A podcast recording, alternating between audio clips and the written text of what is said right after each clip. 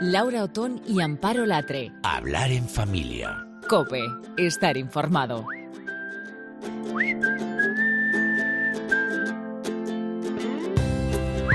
Y desde que empezó a sonar este tema, nosotros nos hemos hecho eco en este podcast, en Hablar en Familia, porque el Gobierno prevé un cambio en la educación especial que de momento empieza por algunas comunidades donde ya la ley se ha ido desarrollando eh, y empiezan a aparecer ya esos mecanismos para hacer desaparecer los colegios de educación especial. El objetivo es que estos niños estén en colegios convencionales integrados con el resto de, pequeños. De hecho, eh, estudian 181.530 niños en centros ordinarios compartiendo clases con el alumnado en general.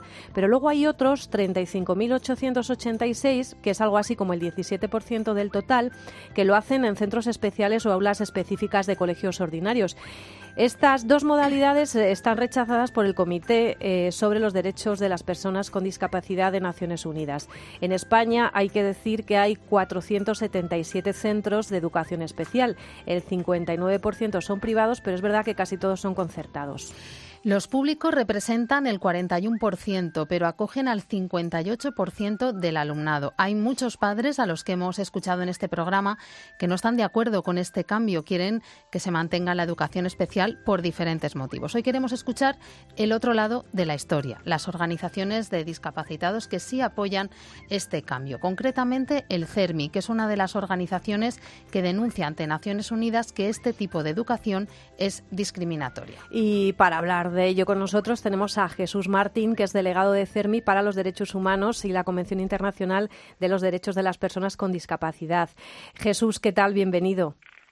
Hola, buenas a todos y todos. Bueno, es un resumen muy resumido, pero mm, yo creo que hemos puesto un poco el foco en, en, lo que era el tema. ¿Cuáles son las razones que llevan a pensar que es una necesidad para la educación de estos niños cambiar su sistema de educación? Primero, porque tenemos que cumplir la ley.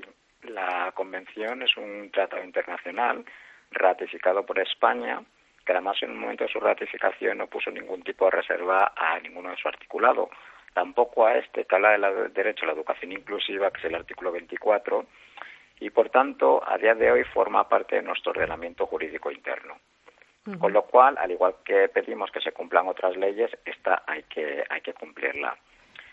Luego, por otra parte, bueno, pues pensamos que la convivencia, la convivencia, los espacios comunes y las aulas y la educación tiene que pensarse o hay que repensarla en términos que vayan más allá del acceso a un currículum académico.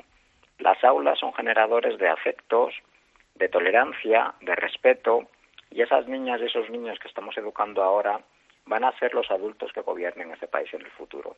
Si desde inicios de edades tempranas les vamos a inculcar ese respeto a la diferencia, pues seguramente no se vayan a repetir bueno pues los estereotipos, las discriminaciones que vivimos ahora a día de hoy en las políticas públicas las personas con discapacidad.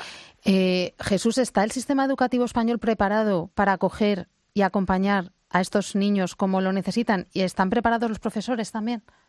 Pues nosotros, bueno, vamos a estar muy vigilantes pues para que esté anunciado el gobierno, que en principio es una buena noticia, porque todo lo que sea convivencia es buena noticia, pero este trasvase o esta migración del alumnado tiene que hacerse bueno, pues con los deberes hechos. Nosotros no queremos solo presencia del alumnado con discapacidad en los centros ordinarios, sino que esta presencia tiene que ser también en términos de progreso y participación.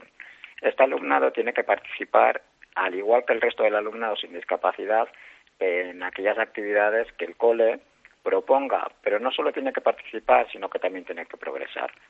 No se trata de tener alumnos, alumnas, a niñas y a niños estancados en un aula, porque eso no es inclusión educativa. Inclusión educativa es, como digo, presencia, progreso y participación. Claro, a mí, a mí escuchándote me parece todo muy, bueno, pues eh, realmente interesante, me parece normal, me parece lo lógico eh, dentro de la educación en valores que, que yo comparto. Pero claro, ¿qué le digo yo a la madre de un niño dependiente en Twitter, que tiene una cuenta que se llama Y de verdad tiene estrés, que me escribía cuando planteábamos este tema. Mi hijo tiene discapacidad intelectual severa, autismo severo y epilepsia. Que alguien me diga qué recursos van a destinar y cómo lo van a hacer, porque la realidad, eh, Jesús, mm, yo lo que nosotras conocemos más de cerca es la Comunidad de Madrid y la Comunidad de Madrid, por ejemplo, no tiene psicopedagogos ni siquiera para atender a niños con dislexia o con TDAH, que, que son unos trastornos muchísimo más leves de lo que estamos hablando. Por supuesto, eh, lo que piensa esta madre y muchas familias pues es lícito y es legítimo, son sus hijos y es normal que haya resistencias, haya miedos a que esos niños pues vayan a aulas ordinarias. Por eso nosotros pues estamos diciéndole a las administraciones educativas que repiensen el, eh, sus sistemas, que repiensen los colegios, las aulas. Hay que hacer un cambio completamente eh, de bueno, de mirada hacia el sistema educativo, pues para que esos niños y esas niñas pues estén, bueno, pues en condiciones de igualdad, que tengan sus coopedagogos, que tengan sus apoyos, que tengan las medidas de accesibilidad. Yo te pongo, por ejemplo, un, un ejemplo claro que es en mí mismo. Yo cuando, bueno, yo tengo una discapacidad y cuando me fui a estudiar fuera, porque yo soy de un pueblo de Extremadura, pues bueno, pues a mí, bueno, pues en el instituto me dijeron cuando llegué el primer día que no podía hacer educación física y yo dije, ¿por qué? Bueno, me haces unos ajustes yo puedo hacer educación física. Pues todo eso mmm, hay que verlo en, en, global. ¿Qué pasa en los patios? ¿Qué pasa en las extraescolares? Sea, no solo se trata de, de profesionales, sino que la, la, educación, la educación inclusiva, pues es es que es una escuela en la que todas las personas están juntas y se educan juntas. Y educar tiene todo ese tipo de implicaciones. El juego, el aprendizaje, la convivencia, todo este tipo de cuestiones tienen que ver con la, con la educación. Y como tú bien apuntas, pues bueno, pues hay que, hay que, hay que estar vigilantes. Y yo, bueno, pues confío en el Estado de Derecho, confío que, que el Ministerio de Educación y si las administraciones educativas han hecho este anuncio, supongo que no lo harán, que no la, que no lo habrán hecho sin ningún tipo de sentido, sino que tendrán preparados esos centros para acoger a esta diversidad humana. Sí, sí, eso esperamos todos, porque si no, realmente ya no se trata solo de, de una adaptación curricular, se trata de mucho sí. más, claro. Jesús, yo lo que veo es que quitando una opción del panorama educativo, salimos todos perdiendo. Yo tengo tres hijos, cada uno es totalmente distinto y yo no quiero ofrecerles lo mismo a los tres, quiero darles a cada uno lo que les ayuda a sacar su máximo potencial. Y eso es diferente en cada uno de los tres casos. Entonces, creo que mm, suprimir uno de los modelos de escolarización para estos niños es una pérdida para todos, porque hay niños que necesitan pasar por un colegio de educación especial para poder pasar luego a un colegio ordinario. O, o simplemente valerse por sí mismos, ¿no, Jesús? Porque ya estamos sí. hablando, hay, hay, discapacidades, que es lo que está diciendo Amparo, es que hay discapacidades que son tan grandes que es lo único que sus padres esperan con que vayan al colegio es que se puedan valer mínimamente por ellos mismos. Ya, pero bueno, pero si nosotros le damos esos mismos recursos que tienen en la educación especial, los trasladamos a las, a las aulas ordinarias, a la vida en común, ¿cuál es el problema? No, no, si eso sería, o sea, sí, claro, sería ideal, pero hay medios. la diferencia y pensar que la escuela es homogénea, como tú bien dices, es, es, la homogeneidad es, es, contraria al aprender. porque le vamos a privar a los niños sin discapacidad de estar con niños con discapacidad, que lo estamos haciendo ahora? Uh -huh. ¿Tú piensas que si en este país se legitimara, como se legitima ahora, en una ley orgánica de educación la segregación escolar por otro tipo de razón, imagínate por orientación sexual, por etnia, ¿No crees que no habría salido ya muchísima gente a la calle? Yo es que creo que se está identificando colegios de educación especial con segregación y claro. mi experiencia es que son muy inclusivos. Por supuesto, hay experiencias que son muy inclusivas, pero yo no voy a esas experiencias. Yo voy a la yo voy a la propia ley. Uh -huh. La ley española, una ley de un Estado que ahora mismo se sienta en el Consejo de Derechos Humanos, que ha ratificado una Convención de Derechos Humanos de los Derechos de las Personas con Discapacidad, legitima prácticas que apartan a niñas y a niñas por razón de discapacidad del circuito común, del circuito ordinario. Uh -huh. Yo no encuentro ningún tipo de beneficios de separar a seres humanos por cualquier tipo de, de razón. Y en eso coincidirás conmigo. Bueno. Entonces, yo creo que privar a estos niños y a estos niños sin discapacidad de la convivencia con otras niñas y otros niños, ¿por qué? Pues... O sea, por esta razón de proteger, aislando y apartando a la, de la vida en comunidad. Yo creo que, bueno, yo creo que tenemos que ser un país avanzado en materia de derechos humanos, como, bueno, pues como estamos invocando constantemente y como yo, bueno, pues yo evidentemente empatizo mucho con estas madres y estos padres y lo que tenemos que hacer es transformar este sistema educativo para que pueda acoger a todas y a todos esos niños, independientemente de la intensidad de su discapacidad.